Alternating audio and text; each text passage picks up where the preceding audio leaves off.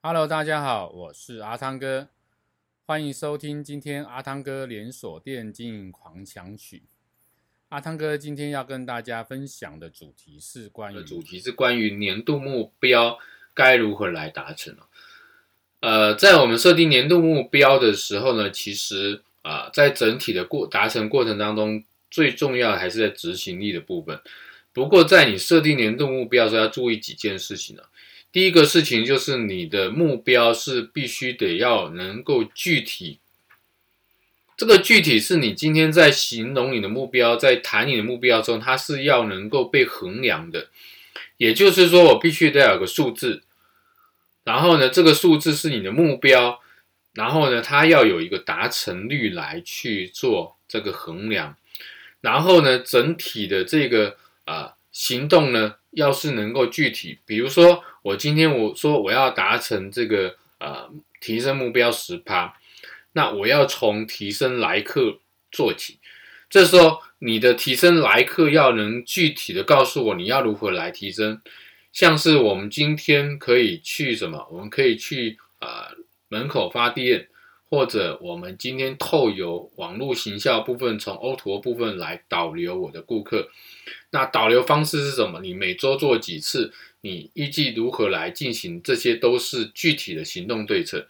那这些具体行动对策里面呢，最重要你所讲到的这些对策是能够执行的，也就是说它可行性是可以的，而不是说你今天啊乱讲一个，但是呢啊可能呃我在这个 O2O 的这一块部分，我还要建构啊好久的时间我才能够做这件事情，那这个达可达成性可行性就比较低了。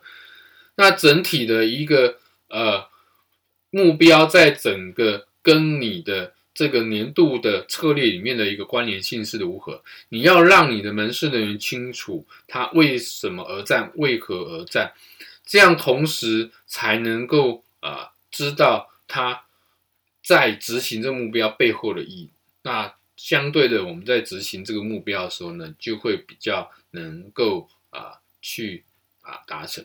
那最后，最后就是你今天这个目标，它是要有什么？它是要有一个效期的，也就是说，你要给他啊每个月、每个月、每个月的这个目标，那当他达成一个状况状况来去做一个检视。那当然，你每个月目标还可以再集合成季目标，再做一个追追讨。也就是如果说我今天在呃当月的目标没有达成。